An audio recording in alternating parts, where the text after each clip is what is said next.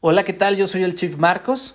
Yo soy Fernando Andrade. Y bienvenido a la mañanera sin tartamudear. Ahora les estaremos subiendo los episodios de nuestro noticiero que grabamos todos los lunes a las 8.30 am. Las noticias frescas de la semana para que puedas arrancar tu semana informado con mucho conocimiento financiero y logres crecer en este mundo lleno de locuras, locuras económicas. Bienvenido.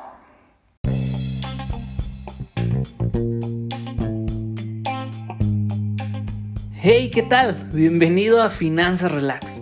Yo soy tu host, el Chief Marcos, y soy el güey que te explica, simplifica y te dice cómo aplicar las finanzas y la economía en tu vida diaria. Así que relax, que hoy aprenderás algo nuevo.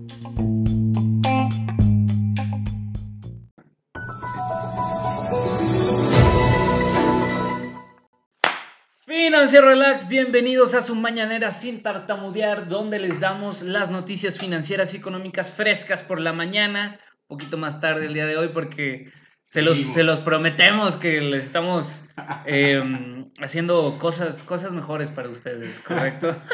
Vamos, vamos a tener un equipo de producción bastante, bastante interesante. Sin embargo, pues estamos en la estamos descubriendo, estamos descubriendo. Sí, claro, claro. Así que tengan paciencia para toda la familia de Instagram, de Facebook. De Facebook. Próximamente también en LinkedIn. Y en YouTube. Y en YouTube. Y en YouTube vamos a transmitir ya en las, en las tres plataformas. Es correcto. Y eh, justamente si ustedes conocen un practicante que este, acepte trabajar negreadamente por 100 pesos a la semana, güey. unas cheves al mes, al mes, perdón. Pero cheves. Pero con mucha cheve y mucha diversión. Es correcto. Recomiéndenlo. Instagram, ¿nos escuchamos bien? Sí, todo, creo que todo bien. A ver, déjame checar. Todo en orden, todo en orden. Excelente, excelente. Sí, chido, chido, chido. Perfecto. Brother, ¿cómo estás? Buenos días, güey. Buenos días. Fíjate que muy, muy bien. O sea, la semana arranca, arranca con ganas. Qué bueno. Entonces, estamos, este, estamos echando, estamos, echando todos los kilos al asador. Sí, claro, güey. Entonces, arranca muy bien. ¿Tú qué onda? ¿Cómo andas? Ay, pues todo bien. Este, muy bueno, güey. La verdad es que eh, el sábado fui a una boda. Ok. Y siento que me atropelló un tren, güey. ¿Otra vez? Sí, güey, ya este ritmo de vida no puede continuar. Ya, ya, es, suficiente, ¿no? Ya en definitivo. No, hombre, nosotros el sábado a las nueve y media de la noche ya estábamos dormidos. No, güey, ese es, lo ese es el deber ser, el deber ser, fíjate. Dominguito con ganas, pero pues aquí estamos. no, muy bien. Brother, ¿cómo amanecen los mercados, güey? Platícanos. Ay, pues mira, los este mercados, la verdad es que esto es una cosa de locos, güey. No, bien decían por ahí, no hay forma de entenderlos, cabrón, no hay forma de entenderlos. Los mercados básicamente cierran pues en máximos históricos. Okay. Otra vez estamos llegando a niveles de máximos históricos con el Nasdaq, con el SP500. Este, vamos a revisar muy rápido aquí el, Dow Jones. Eh, pero también básicamente cerraron en máximos históricos los mercados, tuvieron una muy buena sesión la semana pasada recuperando pues gran parte de las pérdidas que habían registrado, en este caso, por ejemplo, el Nasdaq. Ok. Eh, los resultados económicos de los indicadores económicos de Estados Unidos, pues la verdad es que dieron, dieron buenos resultados. En esta semana, el calendario, el calendario económico de, pues vamos, básicamente de la principal economía en Estados Unidos va a tener noticias interesantes, va a tener dos, dos noticias interesantes, las ventas retail, las ventas de retail, güey. Correcto. Eso tiende a mover mucho el mercado, güey. Este, y el cambio en los productos, en, las, en la materia ya terminada, en los productos terminados, el cambio en la variación de los precios también va a ser interesante porque seguimos dando de qué hablar con el tema inflacionario. Oye, yo te tengo tras dos también de Estados Unidos, pero ya lo veremos en qué ver en la semana. qué ver en la semana, pero... Pero sí, va a estar movida la semana. Va a estar movida la semana, digo, el, día, la semana pasada, el jueves, si no me equivoco, los mercados se movieron de manera interesante con los indicadores este, económicos también de Estados Unidos, en este caso para el tema de la inflación. Fue positivo el indicador para Estados Unidos, sin embargo, güey, curioso, la divisa perdió, güey. La divisa perdió terreno con relación a las otras, a las otras divisas. Entonces, pues estamos viendo señales mezcladas. De, de igual, de igual forma, el sector tecnológico, pues viene a ser el gran ganador, vamos, de la semana. Sigue dando de qué hablar, ya hay reactivación económica en Estados Unidos, sin embargo, pues todavía no están los empleos, todavía no hay, no está, no está la ocupación que se espera o que se busca. Sí, no. Entonces, pues vamos a seguir de muy, muy de cerca cómo se comportan estos indicadores y más de cerca, qué onda con el tema de la inflación, porque volvemos a lo mismo. China sigue dejando de qué hablar con todo su consumo, güey. Este, y toda la producción que están haciendo también, güey. Entonces, eso está generando una inflación, pues, para países, pues, en este caso México, Como México, claro. etcétera, estas economías que están prácticamente conectadas. Y de dispararse, vamos, la inflación, evidentemente, también se disparan los bonos eh, gubernamentales de Estados Unidos. Y el mercado accionario, pues es el que principalmente va a sufrir, güey. Y fíjate que estaba viendo, porque yo estoy verdaderamente preocupado por el tema de la inflación. Me parece que va a ser la gran siguiente burbuja o la gran siguiente crisis. Porque al final del día hay mucho dinero impreso eh, en la economía, güey. Eh, a raíz de la pandemia, obviamente quisieron inyectarle dinero a, lo bestia y, obviamente siempre hay consecuencias, ¿no? Eh, estaba viendo justamente de las noticias que vamos a ver en la semana, es que eh, se espera que hasta 2023, o bueno, quieren la Fed hasta 2023 empezar a subir las tasas de interés.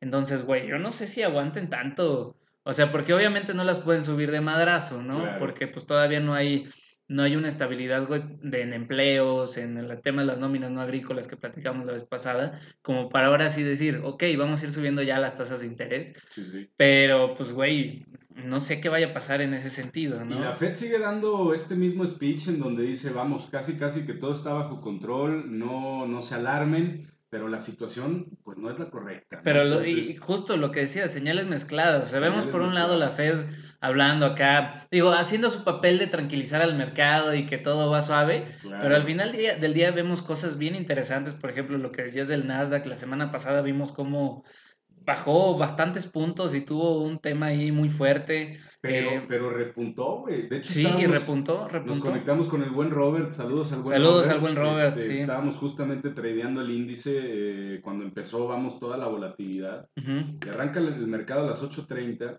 pues estos indicadores básicamente, vamos, el análisis técnico era de que iba a la baja, güey. Sí. Iba a la baja, iba a la baja, y efectivamente bajó un poco, pero después pues rompió todas las resistencias que tenía y ahorita pues está llegando a, otra vez a sus máximos históricos. Entonces, ¿qué es lo que está pasando? ¿Qué, ¿Qué, está pasando? Aquí está bien interesante. Pero bueno, brother, pues, pues tú dime qué... Vámonos directo a los ganadores y perdedores de la semana. Porque en esta semana, antes de pasar a, la cortinilla, esta semana tenemos de nuevo al grupo de Reddit dando de qué hablar, güey, haciendo de las suyas con una industria, con una empresa, en este caso, farmacéutica, güey. Entonces, vámonos a los ganadores y perdedores. Venga, venga de ahí.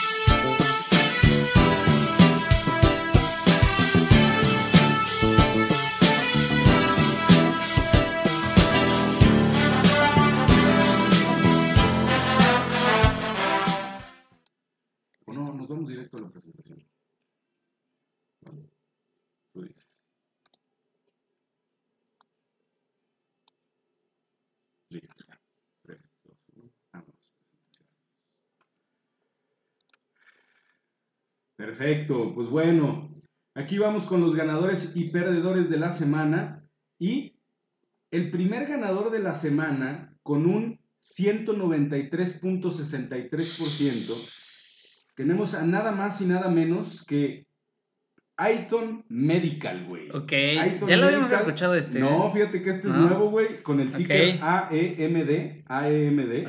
Pues resulta que esta empresa, güey, Aiton Medical, tiene dispositivos inmunoterapéuticos para combatir el cáncer y las infecciones virales, que bueno, son, son mortales. ¿no? la acción al día de hoy está en 6.44 pesos. Aquí en la presentación les estamos mostrando un poquito eh, el gráfico para ver, vamos, un análisis. Obviamente estamos analizando este gráfico, lo tenemos eh, a cuatro horas. Entonces, vamos a revisar que la acción alcanzó la semana pasada una valoración del 482% de valoración, güey. Ok.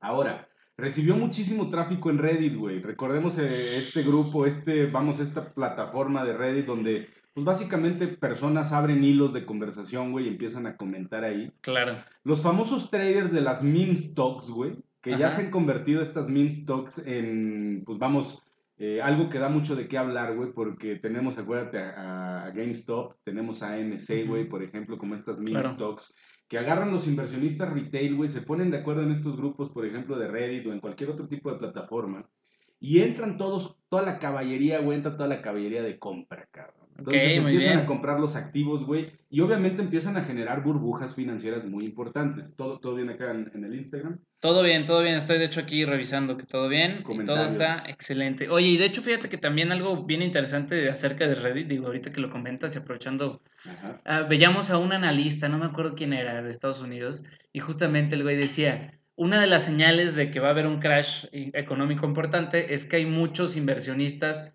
eh, novatos, ¿no? Y eso no significa que per se sean malos, pero justamente dice que son todos estos inversionistas que se dejan llevar por todas las olas de Reddit, que luego luego se meten a la ola de la tendencia. Y entonces, ¿qué es lo malo de eso? Que en cuanto las cosas se pongan duras, o sea, un inversionista experimentado, pues, o sea, hace su análisis técnico fundamental y sabe a lo que va, es decir, sabe esperar el momento de salirse, sabe no caer en el pánico, pero todos estos inversionistas nuevos, pues van a caerse, van a caer en pánico y entonces la liquidez del mercado se va a ir por los cielos. Sí, es correcto, güey. Se, va, se, destruye prácticamente. Correcto. Pues, ¿Qué fue lo que pasó entonces con esta, con esta acción de, de esta empresa? Recordemos, el ticker es AEMD. Se, valor, se llegó a valorar hasta un 482 en la semana, güey. Para después cerrar la sesión con una valoración de 193%. Y, pues básicamente, estos cuates de, lo, de los inversionistas retail, güey, de Ready, se vieron enamorados de uno de los mejores desarrollos de la empresa, güey, que eso me pareció fenomenal, güey. Y es el Emo Purifier, güey. Ok. básicamente purificador de hemoglobina, vamos a ponerlo así. Y es un filtro de purificación sanguínea. Y chécate esto, güey, porque esto es interesante para la empresa. Incluso para, para nosotros, güey. Dio resultados positivos en dos pacientes con COVID, güey, eliminando los exiomas infectados que portaban el virus, güey. Un exioma prácticamente, bueno, no, no, no, vamos a dar clases de biología, güey, pero un exioma básicamente es como una membrana, vamos a ponerlo así, que es portadora del virus y se transmite a través pues, de la saliva, güey, se transmite a través de, fluidos corporales, cabrón. Entonces, pues resulta que con este filtro, güey, lo que pasa, lo que hizo esta, esta empresa era purificar completamente la sangre y eliminar el virus del COVID, cabrón. Órale. Está muy interesante. Cañón, ¿eh? Y entonces dos pacientes ya de edad avanzada, güey, que estaban en fase terminal, fueron, tuvieron resultados positivos y al día de hoy se encuentran con vida, güey. Entonces, pues esto realmente le dio un punch importantísimo a la empresa, güey. Órale, güey. Vamos a darle siguiente aquí a la presentación, Venga. Ahora, Nova Inc., eh, que tenemos, este, este, es el segundo ganador, vamos, de la semana. De la semana, muy bien. Ahora, ¿por qué, ¿por qué hago tanto mención en el primer ganador? Porque básicamente esta valoración se dio, sí, por un excelente resultado de un desarrollo que hicieron médico muy importante, pero más porque los inversionistas retail llegaron con toda la caballería y se agarraron a comprar la acción. Entonces, esperemos, pues obviamente, un resultado positivo para esta empresa y que continúe. Regresamos, regresamos a, la primera, a la primera diapositiva. Nada más hay que ver, muy importante, vamos a tener una clase más adelante con estos taquitos. Claro, los taquitos financieros, espérenlos pronto. Espérenlos pronto, el buen Robert nos va a explicar análisis técnico de manera muy interesante, ya lo estamos comprometiendo, güey. Pero bueno, vemos cómo básicamente se valora de manera muy importante para regresar, tener su retroceso natural básicamente a una zona en donde cierra con 14 dólares la acción. De aquí esperemos que siga cayendo un poco más a una zona de, estamos midiendo con este análisis de Fibonacci, con esta medición de Fibonacci, esperamos que regrese a una zona dorada para que empiece a cotizar como en 11.78 o en 12.67 y de ahí tal vez empiece a tener una consolidación un poquito interesante para continuar su camino alcista y volver a llegar a los niveles del 61, del menos 61.8 para estar cotizando la acción por ahí de 24.57 si es que el mercado continúa teniendo favor hacia esta empresa. Sí, no, incluso estoy viendo aquí la gráfica y veo también el cambio de líneas de tendencia. Entonces, eh, ya, ya una vez a la baja, que es donde está el, cruce de las líneas, luego les vamos a explicar cómo, cómo está todo ese tema, pues naturalmente va el regreso, ¿no? Es correcto. sí, naturalmente va a regresar. Vamos a esperar que toque otra vez este canal que tenía de, de tendencia bajista Vamos a esperar que toque para después continuar su patrón alcista. Vientos. Vámonos a la segunda ganadora y pasamos a la segunda parte de la presentación. La segunda ganadora es con un 82.2% Nova Inc., güey. Perfecto. Oye, esta semana fueron, se las llevaron puras farmacéuticas, güey. Órale, güey. Eh, medicina con base en óxido nítrico, güey, para atacar enfermedades, vamos, contagiosas o enfermedades virales. Resulta que en la semana dio positivo o, sea, eh, vamos, el resultado fue positivo para la fase 3. Aquí estoy poniendo las tres, los tres medicamentos o las tres drogas que están ellos testeando. Y pasó a fase 3 una droga que ataca directamente una, una enfermedad que se llama moluscus contagioso, cabrón. Ok, se oye muy mal eso, güey. moluscus contagioso, güey. Bueno, traen otra, traen otra, otra droga para el coronavirus y otra droga para un eh, microviral, ¿no? Pero apenas están en fase preclínica. Recordemos que para que se autorice una droga, vamos, una medicina, un medicamento, tienen que pasar tres fases y después pasan a la fase de aprobación. Correcto. Y de hecho les platicamos la otra vez de esto porque también ahora que, que, vino todo el tema del coronavirus es muy importante que sepan de qué se trata. Porque aquí vemos en la, en la gráfica, bueno, en esta pequeña gráfica que nos, que nos está mostrando el brother, que la primera medicina, que es la del moluscum, lo del moluscus, ya tiene preclínico, fase 1, fase 2 y fase 3. Es correcto. Ahora, de la fase 3 a que se apruebe por el FDA, pasan alrededor de 5 a 10 años por lo menos, güey. Mm. Porque la, la fase de aprobación es cuando eh, la fase 3 es que ya se puede usar, digámoslo en, entre comillas, sí, o sea, que ya, que ya tiene buenos resultados y que solamente está viendo si en un periodo de 5 a 10 años no tiene, eh, ¿cómo se dice? Reacciones, negativas. Entonces, ¿qué pasa ahorita con las vacunas del coronavirus? Que muy poco, o sea, ya casi la mayoría creo que están ya en fase 3 pero ninguna está probada todavía, güey, porque todavía no sabemos si va a haber reacciones eh, adversas, ¿no? Espérense, pero bueno. Espérense el virus T, espérense el virus T en unos años. Correcto. Este, y, un apocalipsis zombie, ¿no? Vamos a darle clic a la siguiente presentación para que veas al molusco contagioso, güey. Es una enfermedad pues de la piel. Es una enfermedad de la piel. Sí, tiene unas pequeñas lesiones. Pues bueno, la empresa sacó este resultado positivo. Vamos a analizar el gráfico en la siguiente, La siguiente presentación. Oye, es como, como varicela, güey, ¿no? Es como varicela, es correcto, güey. Entonces, bueno, pues aquí tenemos también el gráfico muy coincidente con el gráfico anterior. Vamos, rompe su línea de tendencia de nuevo. Este, entonces, en este caso, pues igual, esperamos, vamos, que siga, que tome un retroceso hasta la zona dorada para después continuar hacia arriba. Vientos. Vámonos al tercer, vámonos al tercer ganador, de la semana, Orf Saisn. Orfs, Orf, Orfasaim. Orfasaim. Con el ticker ORPH, ganando un 84.75%. Son pioneros en el uso de proteínas de choque térmico para tratamientos médicos, evidentemente. La acción al día de hoy está en 20.45. Y fíjate algo curioso, esta apareció en la mañanera del 10 de mayo, güey. Órale, güey. Perdiendo un 119%, ah, güey. Y luego, en la mañanera del 28 de mayo, güey, con un 81.8%, güey. Ya van tres veces que aparece esta empresa en, en nuestras mañaneras. En cuatro horas alcanzó un 1443% de valoración para desplomarse en una hora hasta los niveles de origen que estamos viendo aquí en el gráfico, güey. Güey, ¿qué pasó, güey? ¿Qué fue lo que pasó en, tan poco tiempo, güey? Es algo que no se explica, no nos explicamos evidentemente. Este, tiene su matriz en Copenhagen, Dinamarca. Okay. Eh, no existe explicación para que las acciones eh, hayan presentado ese desempeño durante la sesión de Estados Unidos, güey. Okay. La conclusión razonable es que, bueno, que se puede sacar o que sacó Dinamarca, que ahora tiene su propia acción meme, güey. Entonces, estamos viendo una segunda acción, güey. O sea, porque salió el director, güey, de, de, la empresa diciendo que, pues, hubo muchísimo tráfico también de estos inversionistas retail, güey. Y entonces llegaron a valorar la empresa de manera importante porque no hay una razón lógica para la cual la, acción haya llegado a esos niveles. Están arriba, güey. Y alcanzó, te digo, 1.443% de valoración, pues en pocas horas, güey. Entonces, economistas, inversionistas, eh, minoristas, etcétera, no solo GameStop, güey, sino AMC y también estamos viendo otro, tipo de empresas, son sujetos a desarrollos de precios o a explosiones de precios muy, muy extraños, que son repertinos y obviamente son inexplicables Dijo Hansen, el director de esta empresa, en su nota para sus inversionistas. Güey, entonces, esto se dio durante la sesión de, Europa, supongo. De Estados Unidos. Ah, de Estados Unidos, güey. Ok, ok. Entonces, muy interesante. Qué, cabrón, ¿eh? Sí, de todos modos terminó con un nivel, eh, pues yo, yo, yo, digo, un 50% por encima del valor en el que venía cotizando antes de este super rally. Sí, claro. 84%, eh, pues ahí lo vemos, güey, cerró un 84% arriba, pero alcanzó un 1440% de valoración en la sesión, bueno, de estas cuatro horas básicamente. Entonces, hasta aquí con los ganadores. Vámonos a los perdedores de la semana.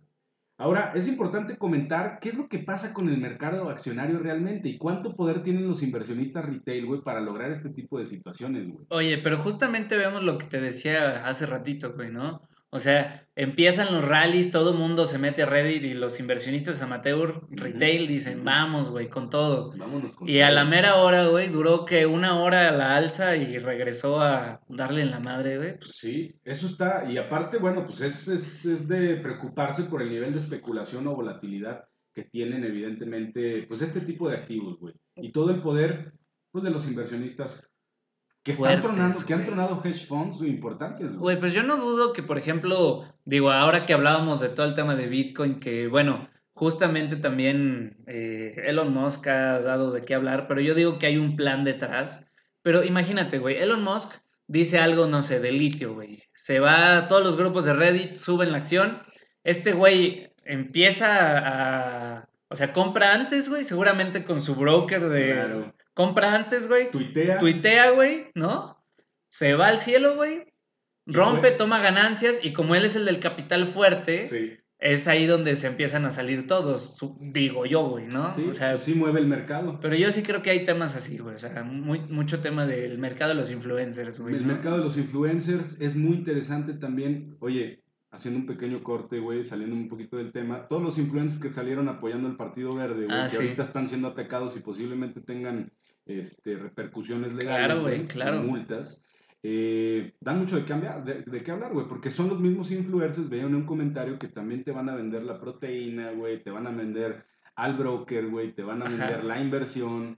Y la, pomada, la pomada, y no sabes, realmente por detrás, pues estos güeyes están persiguiendo el dinero, ¿no? Sí, porque normalmente es, la, pomada, la pomada de sí, güey, porque la mayoría de estos influencers no, o sea, por ejemplo, los que te venden que el licuado, que la proteína, pues estos güeyes no saben, o sea, ni siquiera las prueban ellos mismos como para decirles, güey, yo sí la he usado durante ya este tiempo. Y ven, estoy Y sí me late, güey, ¿no? no me late. O sea, güey, porque ha habido muchos casos, de hecho, de estos mismos influencers del, Partido Verde, chinguen a su madre todos, que justamente eh, han vendido productos que no tienen ni aprobación del FDA, que no, o sea, que son una jalada, güey. Porque, por ejemplo, aquí en México para sacar algún suplemento alimenticio, no tienes que tener una certificación médica ni nada por el estilo, güey.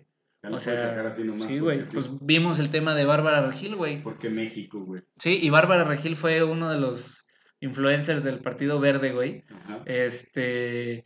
Y justamente ella tuvo acusaciones, güey, porque estaba vendiendo una proteína de ella, que según esto tenía no sé cuánta madre, y le comprobaron que no, güey. O sea, que era puro bluff, güey.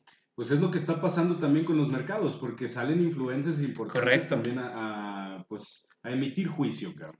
Y los inversionistas retail o los millennials, güey, vamos a ponerlo así, que se quieren enriquecer, pues de la noche a la mañana dicen, vamos a ver oportunidad, nos subimos a la ola, 1440% de valoración en horas, reconozco ganancias y se desploma otra vez la acción. Y al final del día, estos inversionistas retail amateur, o, más bien novatos, les llamaría yo, son justamente los que salen perdiendo, güey. Claro. Porque el subirte a la ola no es la respuesta, güey. Claro. Porque obviamente el inversionista que crea esta ola, güey, el que es un inversionista choncho grande, va a saber cuándo salirse y cuando se salga, tú ya perdiste, güey. O sea. Y aguántate, porque ahorita te voy a dar una valoración de más del 150 y tantos mil por ciento, papá. Oye, bueno. dale, dale. Perdedores, Recon Technology, RC ON, güey, con el ticker RCON, menos 49.06%. Una empresa de China que ya había aparecido en la mañanera del 29 de, marzo. Ya había aparecido en la mañanera. Esta empresa me parece interesante, güey. Es la primera empresa de China en cotizar en el Nasdaq, güey. Ok. ¿De acuerdo? Ah, da servicios de campo de gas y petróleo.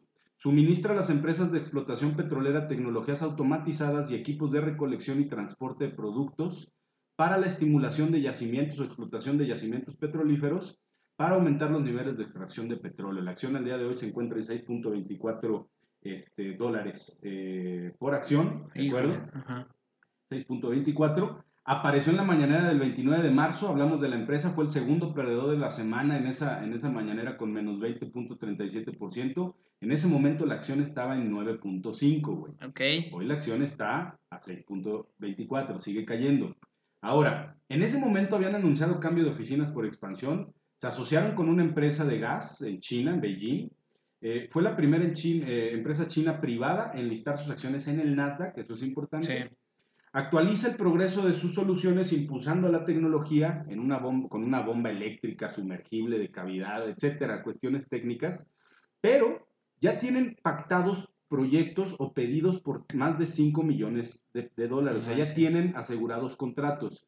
Entonces, aquí lo curioso es ver por qué la acción sigue cayendo, güey, cuando la empresa sigue teniendo este movimiento importante y aparte ya tiene contratos asegurados. Pues claro. en esta semana fue una de las grandes perdedoras, posiblemente algún tema del petróleo, no sé, aquí tú me podrás corregir, algún tema de petróleo o algún tipo de sanción que China les esté haciendo. Y recordemos que es la primera empresa privada en listar sus acciones en el Nasdaq. Güey, pues sí puede ser un tema del petróleo porque justamente dentro de lo que hay que ver en la semana es todo este tema de Israel eh, que va a volver a restablecer la producción petrolera, güey. Y justamente hay pláticas con, em, ¿cómo se llama? Con el, con el, te iba a decir el IPAP, güey, ¿no? Con, el, con la OPEP, para ver si no hay un cambio en la, pues en la oferta de, de, del crudo, güey, ¿no? Y obviamente, pues sabemos que este tema es un tema muy controversial y justamente esta semana el WTI alcanzó su máximo histórico de 70 y no, ahorita les, les paso el tema, pero puede ser correlacionado con eso, güey. Digo, pues ahora que lo mencionas. Fíjate la gráfica en la presentación, cómo tuvo el rally positivo eh, por acá en abril.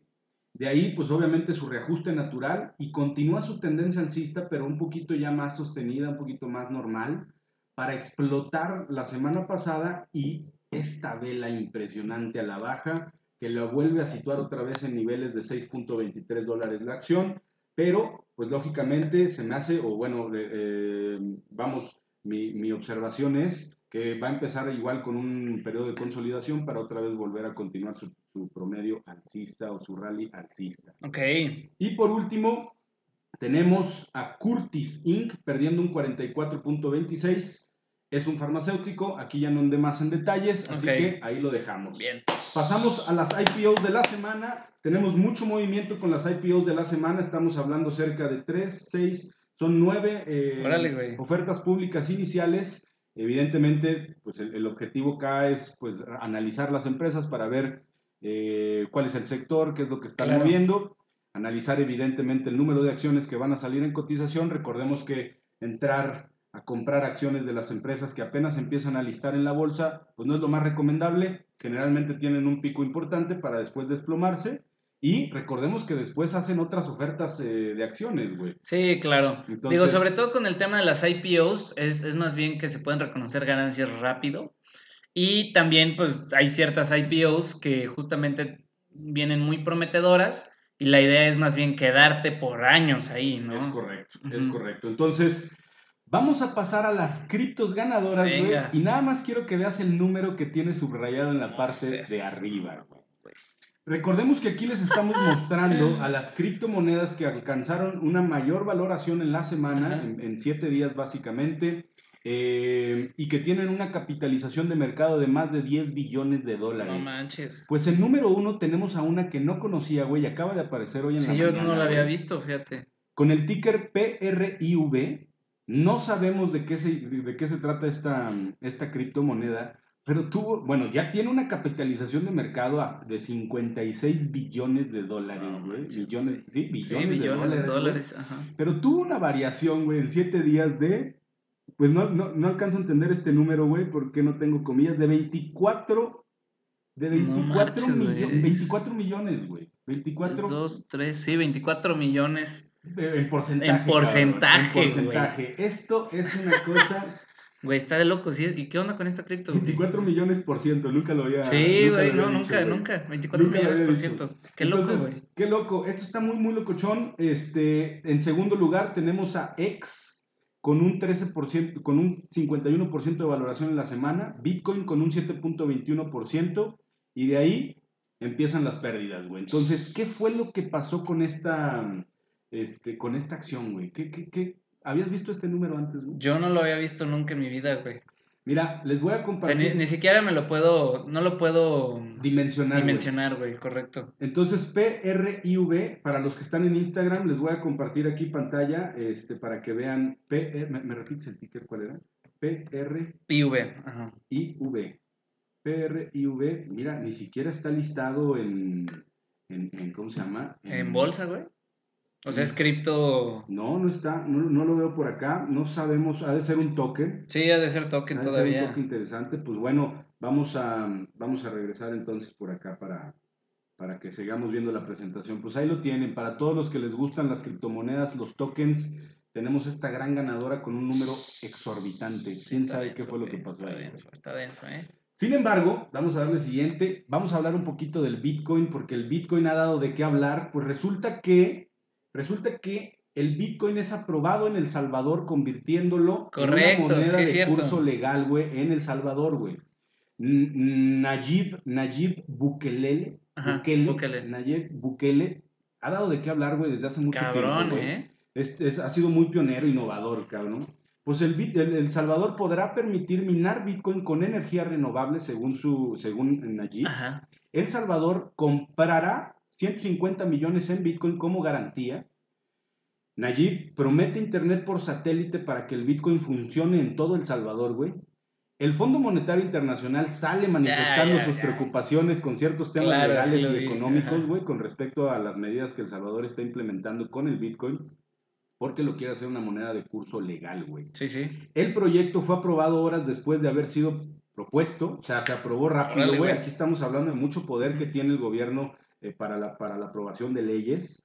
Y con esto se convierte en la primera nación en reconocer al Bitcoin como moneda de curso legal, además de tener considerada como una forma de pago para todos los comercios, güey. Ahora, Irán sale presentando marco legal para las criptomonedas a pesar de minar la minería, güey, de, de prohibir la minería. Y en esta semana el gobierno iraní emitió una declaración sobre la necesidad de un marco legal para las actividades con criptomonedas dentro del país, cabrón. Entonces estamos viendo análisis. Vamos, vámonos a a darle la siguiente. Oye, güey, y espérate, o sea, este cuate ha dado de qué hablar y vi todo el, o sea, me leí todo el comunicado del FMI con, con referencia a eso. Y obviamente al FMI no le gusta Nada. nada, güey, nada, porque se sale de sus manos, güey. Completamente. O sea, y, y vamos a decir algo muy, muy claramente, güey. O sea, no te sorprenda que de ratito, güey, digan, ah, es que este güey es un socialista y no sé qué, y de repente lo maten, güey, ¿no? Así de la nada, güey, ¿no? Sí, sí, sí. Por estar aprobando todo este tipo de cosas, porque si bien el Bitcoin, ya lo hemos dicho, y, o sea, por en lo personal creo que los dos creemos que las criptomonedas son el futuro, Sí. pero recuerden que no hay intermediarios como bancos, entonces Sí. esto va, a- o sea, deja de lado el poder que tienen los bancos sobre las personas y sobre la y economía de las sobre la personas, economía. ¿no? Y obviamente, claro que es peligroso, güey. Claro que es peligroso, hay que reconocerlo. Bien o mal, los bancos, pues, obviamente juega, juegan a su favor, pero mantienen la temperatura de la economía claro, en un, eh, vamos, de forma, entre comillas, ordenada. Y con esto, pues se pueden disparar muchos indicadores económicos de forma interesante. Vemos el análisis del Bitcoin y revisamos un poquito desde dónde viene cayendo cuando empezó hace un par de semanas a caer. Había formado, pues obviamente, un canal bajista muy, muy importante para romperlo básicamente el día 24 del mes pasado, si no me equivoco, y está consolidado en una zona de consolidación importante. Sin embargo, pues bueno, al día de hoy se espera obviamente que rompa esta, esta línea, vamos, primero, este, la media móvil de 200 periodos, que es la línea amarilla que pueden ver por acá, claro, que vaya rompiendo las líneas de resistencia que están marcadas aquí en blanco para después venir a romper esta línea de resistencia importante y volver a reajustar su, eh, pues su precio, su cotización. En este caso estamos viendo la, la capitalización de mercado del Bitcoin para regresar a los niveles de 1.04, 1.08 trillones de dólares, güey. Pero pues Qué estamos denso. viendo noticias positivas y obviamente señales mezcladas para esta eh, este activo. Hasta aquí con los mercados. Vamos a pasar entonces a la sección de qué ver en la semana. No, las noticias nacionales, ¿no? Ajá. Ah, sí, sí, noticias nacionales. Adelante, adelante. Nos vamos a la pantalla de nosotros. Nos vamos a la pantalla de nosotros. Vámonos. Venga. Bueno, pues en noticias nacionales, la primera que les tengo creo que es la más relevante porque creo que es algo súper, súper, súper delicado. Eh, ya lo habíamos comentado. El presidente López Obrador anunció que nominará al secretario de Hacienda, Arturo Herrera, para dirigir al Banco de México. Ahora, hay que dejar muy en claro que no es que, eh, porque Andrés Manuel en la mañanera lo dijo así, no, es que lo vamos a quitar y no sé qué, lo vamos a sacar pero en realidad el periodo que tiene ahorita eh, Díaz de León, ¿cómo se llama? No me acuerdo. de lo buscamos. Sí, se apellida Díaz de León, Alejandro Díaz de León, Alejandro Díaz de León, que es el actual gobernador del Banco de México, pero el periodo termina naturalmente en diciembre, güey. ¿Y lo va a sacar antes? No, no, no. O sea, justamente es, es, lo que, o sea, como que siento que públicamente Andrés Manuel quiere hacer ver que como que él lo va a sacar por su propio poder. Okay. Pero en realidad su periodo natural termina en diciembre y bueno, eh, va a nominar a Arturo Herrera, recordemos que él no decide este, eh, quién entra o sale, sino que él puede proponer a creo que dos o tres gobernadores o subgobernadores del Banco de México y se pueden aprobar siempre y cuando dos tercios del Senado aprueben la nominación. Que en este caso yo creo que va a ser una de sus últimas jugadas porque ya ahorita no tiene la mayoría calificada, sí tiene la mayoría simple o relativa, pero no tiene la mayoría calificada. Entonces, la verdad yo no creo que Arturo Herrera esté listo para Banco de México, si bien no creo que sea un personaje eh, malo en el sentido técnico, o sea, creo que es un güey muy inteligente, pero también siento que en su discurso muchas veces ha tratado de cantinflear las cosas, digo, yo me he puesto a analizarlo mucho, eh, muchas veces tiene análisis muy acertados, que la verdad coincido mucho con él, y otros me parece que pues le lame mucho la bota Andrés Manuel, güey. O sea, decirlo así con todas las palabras. Sí, güey, sí, claro. Claro, porque imagínate. O sea, primero estaba este cuate, eh, ¿cómo se llamaba? El, el bueno, el, no, el primer secretario de Hacienda del, del gobierno de México, güey. Híjole. Que era este, no sé si lo puedo buscar aquí rápido para pasarles el dato. Secretario de Hacienda. Pero renuncia, renuncia a, a inicios del gabinete como una pésima señal para el mercado. Y el que estaba eh, como, digamos, vicepresidente o... ¿Durazo? No. No, no, no. No, no está haciendo, perdón, Arturo Herrera. Carlos Manuel Ursúa. Él, Ursúa. Ursúa era el original secretario de Hacienda, pero renunció en el sexenio por estar en desacuerdo con las políticas del gobierno. Entonces, por esto queda Arturo Herrera, ¿no? No porque él fuera la opción inicial, sino que él era, digamos, el, siguiente en línea, ¿no? O sea, él ya estaba en Secretaría de Hacienda, pero por debajo de, de Ursúa. Entonces, yo no creo que esté listo, güey, para Banco de México, sobre todo que creo que hay cosas todavía más técnicas que no tienen que ver con la hacienda pública, sino con la política monetaria. Y no creo, yo en lo personal, no creo que Arturo esté preparado para eso. Pero en cambio, eh, Arturo Herrera va a ser sustituido por Rogelio Ramírez de la O. Y aquí justamente les, quiero leer este, un poquito eh, el perfil de este eh, señor. Ramírez de la O es un personaje eh, en todo el ámbito económico, ¿no? Y bueno, justo él eh, se propuso como secretario de Hacienda. Es uno de los hombres que más tiempo ha acompañado a López Obrador. En 2006, la primera vez que el mandatario se postuló a la presidencia, se desempeñó él como su asesor económico. Ahora, en 2012, en su segunda carrera presidencial, López Obrador lo eligió como, su o sea, como propuesta para ocupar la Secretaría de Hacienda si ganaba eh, pues la presidencia, que, fue la de Peña Nieto, ¿no? Recordemos que ya van tres veces que Andrés Manuel este, busca el poder. Este cuate es doctor en, en, economía por la Universidad de Cambridge, o sea, trae muy buenas credenciales y tiene una licenciatura en economía por la Universidad Nacional Autónoma de México. Ha colaborado ocasionalmente con instituciones mexicanas y extranjeras en programas de estudio de análisis económico sobre México, abarcando temas como flujo de capital, y acuerdos de libre comercio y globalización. Y actualmente se desempeña como consultor y analista económico, además de ser director de la firma Ecanal. Pésimo nombre, pero Bueno, Economic Analysis for Company Planning. O sea, este güey está dentro del sector privado. Entonces, pues está muy, muy interesante. Y chécate, es reconocido como uno de los muy pocos economistas que previeron la crisis del peso en el 94 cuando fue todo el tema del efecto tequila y posteriormente también se le reconoce como uno de los pocos que eh, pues checaron lo de la crisis y el rescate de la banca con sus consecuentes efectos fiscales, güey, ¿no?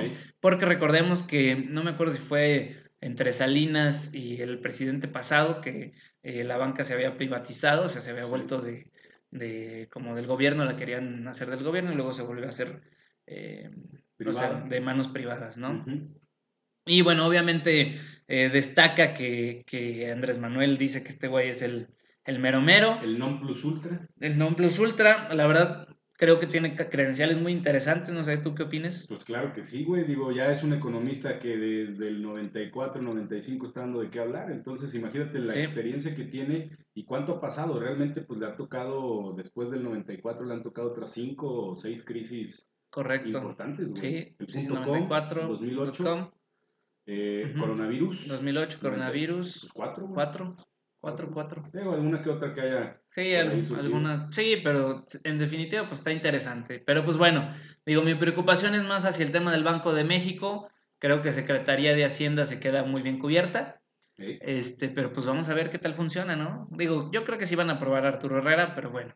Yo sigo teniéndole fe al país que han tenido buenas notas también en donde dice que puede llegar a convertirse en esta potencia también de innovación, güey. Ah, no, eso definitivamente. Y, importante mencionar, güey, ya vamos al cuarto unicornio, quinto. Cuarto unicornio. Cuarto unicornio. Sí, cuarto unicornio, que son estas empresas que tienen una evaluación de, mercado de más de un billón de dólares. Y es Kavak, que fue el primero, eh, Bitso, GBM y eh, recién Antier, Clip, la empresa Clip de, todos de los pagos. sí, pues me acuerdo que tú y yo compramos uno cuando teníamos. Eh, sí, sí, sí, teníamos una, una, empresa de GoNat, ¿no? De biodegradables. Biodegradables, sí, sí. Vientos, pues pasamos entonces a qué ver, qué ver en la semana. No, espérate, espérame. Tengo todavía otras ah, cuatro noticias nacionales, papá. y esto es muy importante, güey, justo con el tema que hablamos. La inflación en México se registró con un incremento en la tasa mensual del 0.2%, con el que la tasa anual se ubicó ya en 5.9, ¿no? Y la mensual en 6.1. Recordemos que la, la mensual ya la tenemos en 6, ahora 6.1, y la anual se ubica ya en 5.9. Oye, datos del INEGI. Ahora, bueno, esto es importantísimo. Ahora, sí o sí, yo creo que ya todo el mundo lo está sintiendo, güey, el incremento de precios. Sí, sí. se está sintiendo, güey. Sí. O sea, sí, es, evidente, por ejemplo, cuando sube la gasolina, etcétera, pero al día de hoy se tardan de repente con estas subidas de la gasolina que hubieron eh, el año pasado, etcétera, las que hemos tenido, pero se han tardado, se han tardado en incrementar los precios de, de los bienes de consumo, güey. Sí. Pero al día de hoy ya se está sintiendo que ya la salidita está más cara, más cara. Y, puede, y pueden verlo, lo más fácil es que pueden verlo cuando piden Uber o Rappi, porque casi todos los son alimentos, ¿no? Sí. Y, aparte que hay dos, dos, em, dos efectos, güey. El efecto real de la inflación y el efecto pánico. Es decir, que todo el mundo sube los precios antes para adelantarse eh, a la subida de precios de las materias primas, ¿no? Entonces, pues vamos a ver cómo se comporta, porque siento que esto Va a venir, va a venir una, una etapa, yo ya lo hemos platicado varias veces, un, un, periodo inflacionario importante en México, bueno, pues en el mundo. Entonces, pues tomen sus previsiones, tomen sus previsiones porque en este país realmente no nos ajustamos rápido a la variación de precios. Quiere decir que los sueldos y salarios seguirán siendo bajos. Ya tuvimos una, un podcast donde platicamos un poquito a detalle de la inflación, pero los sueldos y salarios van a seguir siendo los mismos, güey. Mientras que los precios van a subir el poder adquisitivo de la moneda, pues lógicamente pierde, pierde mucho en, periodos de inflación. Y ya hemos platicado en qué activos pueden irse a refugiar en este tipo de periodos. Sí. Bienes raíces. Bienes raíces. Activos digitales. Activos digitales también. Platicamos un poquito de las UDIs, ¿no? Digo, un poquito más conservador, pero... Sí. Les vamos a dejar al final un video de Warren Buffett justamente hablando, de, la inflación. Y bueno, también Estados Unidos lanzó su segunda queja laboral contra México, conforme al TEMEC, en menos de un mes, güey. Pues solicitó formalmente a México que revise a fondo si se les ha negado sus derechos de libre asociación y negociación colectiva a los trabajadores de una planta de autopartes, güey. se están metiendo en vara de... De- eh, en camisa- camisa, de camisa 11 de once varas, güey, sí. En vara de 11 camisas. en vara de 11 camisas. Y luego un juez federal otorgó una suspensión definitiva con efectos generales contra la reforma de ley de hidrocarburos que está presentando este Andrés Manuel, que se aprobó, bueno, recientemente. Esta acción restablece la regulación asimétrica sobre Pemex, güey. Entonces, pues vamos a ver cómo se da este tema. Vuelvo a decir, no hemos hablado de Deer Park, pero... La paraestatal Pemex que siempre está en boca de todos, güey. Pero Hay que revisar porque le bajaron la calificación hace un par de semanas. en cuanto Pemex la, la compró, güey. Ya le bajaron. No, te lo juro, güey. Te lo juro que sí. En vez de ser el rey Midas como Elon Musk, güey, que toca un activo y lo valora, Es al revés, México güey. toca un activo y lo deprecia, ¿no? Y, tiene, tiene que ver mucho con, con que pase a manos mexicanas. Pero luego deberíamos hacer un análisis para ver todos los pros y los contras, ¿no? Correcto. Y bueno, durante la visita de la vicepresidenta estadounidense Kamala Harris, los gobiernos de México y Estados Unidos firmaron un memorándum de entendimiento para cooperar en la atención de las causas de migración en Centroamérica. Ahora, aquí sale un video bien chistoso, güey, porque sale Andrés Manuel recibiendo a Kamala Harris Sí, sí. y en vez de Kamala le dice Kabala, güey, Sí, sí. ¿no? Él dice Kabala, Kabala, ¿no? No, sí, luego hay otro que le dice Melinda, ¿no? Melinda. Ah, no, ajá. no, yo no soy Melinda. Sí, sí, es cierto, güey. Y bueno, el subsecretario de Salud, Hugo López Gatel, anunció que esta será la última semana de conferencias de prensa vespertinas, o sea, a las 7 de la noche, sobre el COVID. Ya abrieron la puerta, pues vamos a ver cómo Ay, güey, nos- yo qué nos que- depara el destino, güey. Que eso no está bien. Bueno, mira. digo, digo yo, güey. Pero bueno, nos pasamos que a qué checar en la semana, qué ver en la semana. semana, así que vámonos. Tu, tu, tururú, turú. Ay, creo que yo me equivoqué, a ver. ¿Les va? Y regresamos a...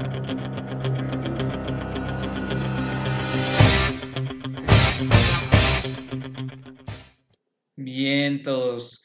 Bueno, pues qué ver en la semana. Ya comentamos un poquito del calendario económico. Eh, mañana sale el tema de los datos de las eh, semanales de reservas internacionales del Banco de México.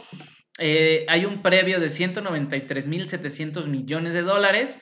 Vamos a ver cómo salen mañana, el día de mañana. El jueves hay indicador oportuno de la actividad económica. Este, esto ahorita te voy a decir con qué tiene que ver también. Y el viernes va a estar muy interesante porque está el tema de la oferta y la demanda agregada. güey. Ok. Entonces vamos a ver eh, cómo va actuando. Oye, necesitamos a Ceci para esta noticia. Para estas noticias, Pero- saludos a Ceci. Es en la semana, entonces vamos a ver el, el lunes que entra a ver si nos platica algo. También lo que te decía, hay algo muy importante que mañana y el miércoles se van a eh, reunir todos los oficiales de las reservas federales de Estados Unidos para eh, eh, hacer un update en, las, en los forecasts, en las proyecciones semanales, güey. Entonces, pues vamos a ver qué tal. te digo- bueno. Ellos dicen, o- y los economistas también comentan, que esperan que el punto de, de subida de las tasas de interés sea hasta 2023, güey. Pero, pues bueno, vamos a ver qué tal, qué tal va esto, ¿no? Y obviamente, pues esto es una señal de que los bonos también se, se van a aumentar.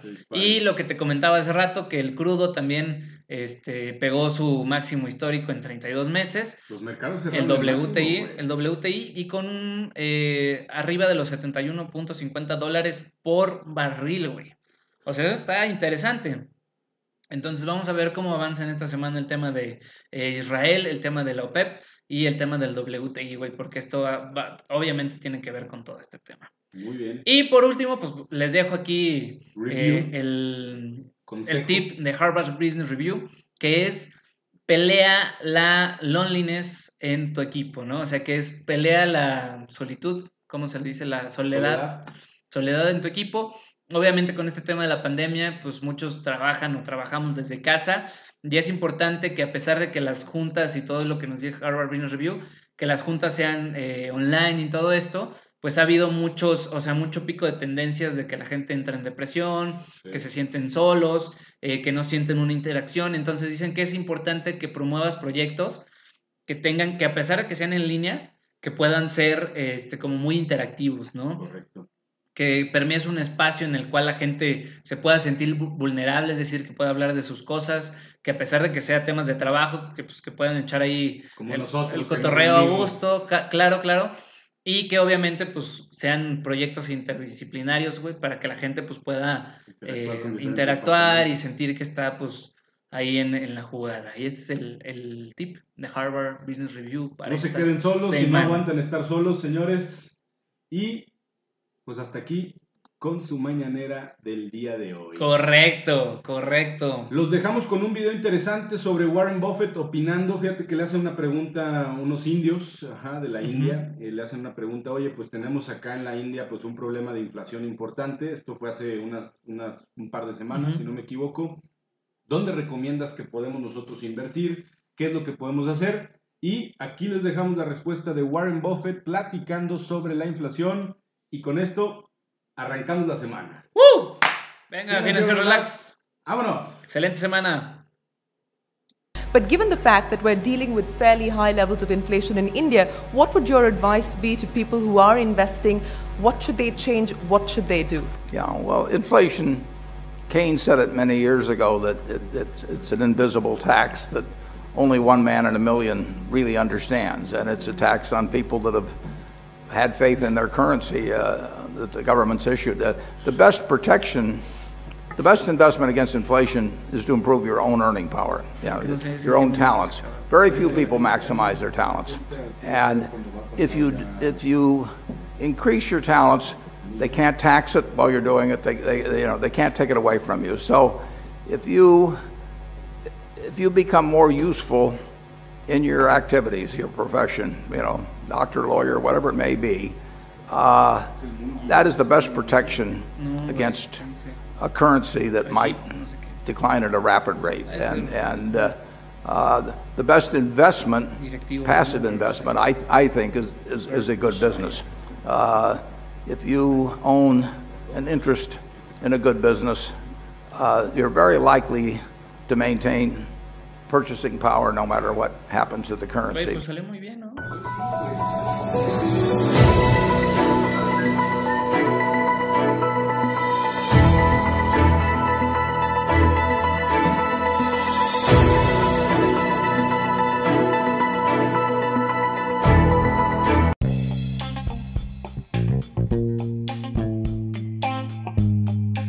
¿Te gustó este capítulo? Compártelo, dale muchísimo amor y nos puedes encontrar en todas nuestras redes como Finanzas Relax. Espero verte pronto por aquí y muchas gracias por escucharnos.